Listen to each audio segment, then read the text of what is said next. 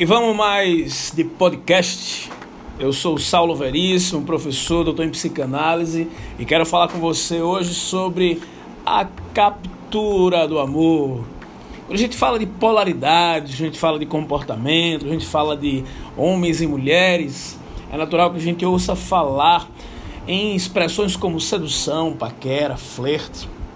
Aliás, com o passar do tempo, os aplicativos começaram a ajudar a nossa vida.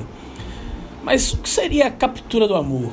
Que conceito é esse? O que é que a gente pode aprender nesse podcast sobre a captura do amor, os relacionamentos, as polaridades e o amadurecimento? A captura do amor nada mais é do que essa busca que homens e mulheres empreendem quanto seres humanos para que encontrem seu parceiro ideal, seu parceiro ideal. Aliás, Fábio Júnior fez uma fila da putice com a gente tão grande, carne e unha, alma gêmea, bate o coração, as metades da laranja, dois amantes. Cara, que sacanagem. Tem uma outra música, se não me engano, de Javan, que ele fala um trechinho assim: Jurado pra morrer de amor. Cara, esses caras sacanearam muito a cabeça da gente. Porque na verdade, quando a gente vai para a prática, e eu vejo isso nos atendimentos clínicos, nas mentorias, no dia a dia, nas redes sociais, não existe carne e unha, não existe alma gêmea, não existe metade da laranja. Existem seres individuais, com as suas próprias histórias, jornadas e a sua própria relação com eles, com ancestralidade, com seus pais, com o masculino, com o feminino. Quando a gente pensa na captura do amor, a gente pensa em formas, estratégias, métodos simples para que a gente atraia aquele homem ideal, né? aquele parceiro do jeito que você imagina, ou aquela parceira que você tanto espera, tanto busca. Mas o primeiro ponto para a gente entender nesse podcast é o fato de que homens e mulheres compreendem o amor e a captura do amor de forma totalmente diferente. As mulheres, de forma mais elaborada, compreendem o amor e são atraídas e se apaixonam pelo significado, na literatura freudiana, Freud choca a humanidade quando ele diz que a mulher ela ama de forma narcisista. O que ele quer dizer na verdade é que a mulher ela ama através dela, por dentro dela e para ela. Ela compreende que o significado daquele homem ou daquela mulher com quem ela quer se relacionar vai lhe trazer uma série de sensações de segurança, de proteção, de parceria, de estar junto. Uma pesquisa de 2011 da Universidade de Princeton disse que as mulheres elas buscam homens inteligentes, homens confiantes e homens bem-humorados. E que a beleza física faz parte desse conjunto de busca quando o assunto é a captura do amor e os relacionamentos. Que por sua vez os homens que se relacionam com o objeto e não com o significado, ou seja, quando a gente fala em se relacionar com objeto, a gente está falando basicamente de relacionar-se com a imagem e com os benefícios. O que é um objeto? Se não embalagem mais conteúdo. Embalagem mais benefícios. O homem, por sua vez, nessa mesma pesquisa, ele mostra que o sorriso, os cabelos, o corpo, são as primeiras coisas que atraem a atenção.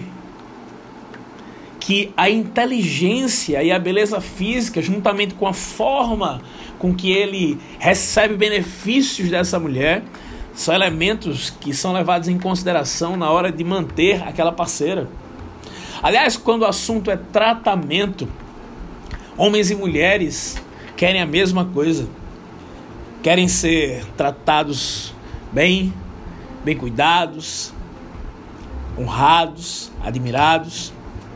O grande desafio quando se fala em captura do amor, polaridades e relacionamento é que normalmente quando se está em busca desse amor, quando está nessa, nesse processo de captura do amor, criamos idealizações baseadas nas nossas crenças, naquilo que a gente já vivenciou, na nossa mentalidade. E essas idealizações projetam uma realidade muitas vezes totalmente fora da realidade. Ouço homens e mulheres que no momento que estão flertando, sequer observando, quem sabe passeando pelo Tinder antes mesmo de dar um match, já estão imaginando como seria dividir a vida com essa pessoa. Eu acordaria ao lado dessa pessoa. Eu apresentaria essa pessoa para minha família.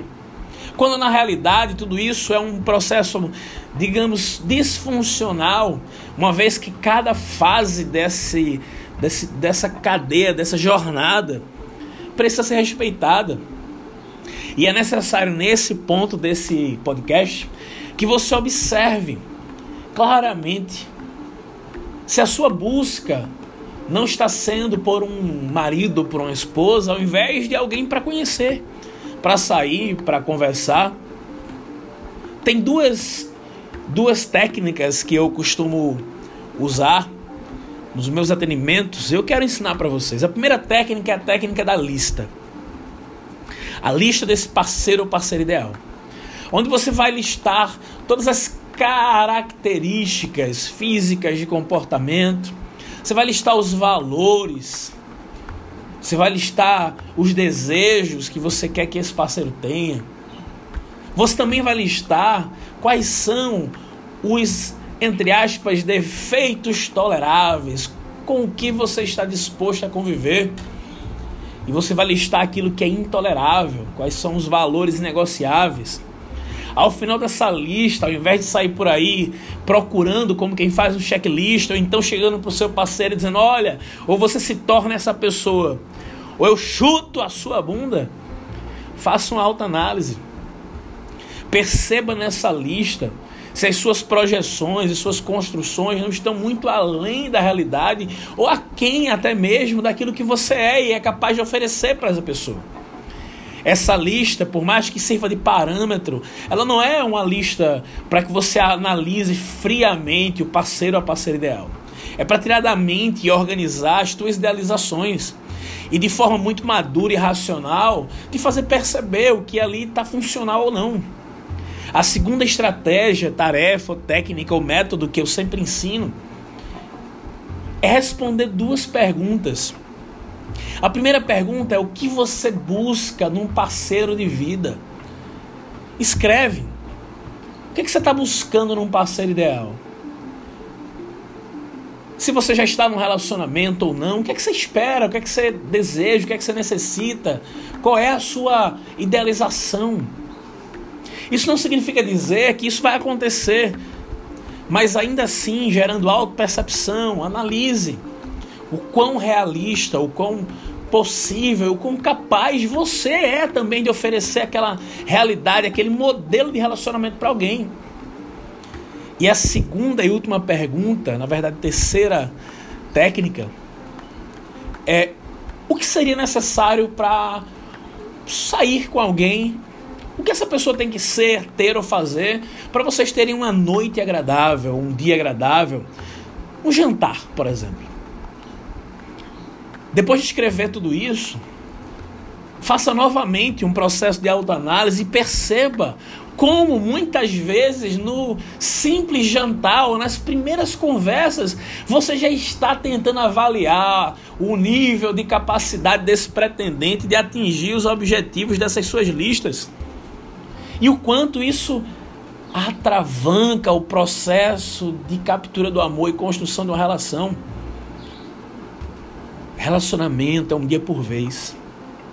Quando se está solteiro, é necessário pensar o seguinte: o que é que essa pessoa tem que ser, ter ou fazer para que eu queira conversar com ela no Instagram, no WhatsApp, no Tinder, no Rap, em qualquer outro aplicativo ou, até pessoalmente. E depois, para a segunda fase, o que, é que essa pessoa precisa ter, fazer, ser, para que eu possa aceitar um convite para sair, e para aceitar o segundo, e para aceitar o terceiro, e cada etapa sendo respeitada. E depois, só depois, parar para avaliar o que essa pessoa precisa ser, ter ou fazer para que eu saia né, do, da posição de, de, de crush, ficante, paquera, conhecendo, para uma posição de namoro. E ali na posição de namoro, entender que o namoro não é um relacionamento. O namoro é um processo de amadurecimento para tal. O que é que essa pessoa. Aí no namoro, sim. O que, essa pessoa precisa ter, fazer ou ser para que eu acredite que vale a pena levar essa pessoa para um casamento? Noivando ou não? E aí sim, dentro do casamento, soltar a emoção, soltar os sentimentos, soltar as listas e viver um dia por vez, repetindo as mesmas estratégias que um dia você usou para conquistar. Um dia por vez servindo, honrando, respeitando, nutrindo. Sim, as relações elas possuem ciclos. Independente do prazo, do tempo, esses ciclos eles vão se desabrochar essa flor que é o relacionamento, ela vai nascer, crescer, desabrochar, murchar e morrer. E aí cabe nesse momento a maturidade de ambos para entender que caminho seguir. Que novo modelo de relacionamento ter serão amigos, inimigos, se serão namorados novamente.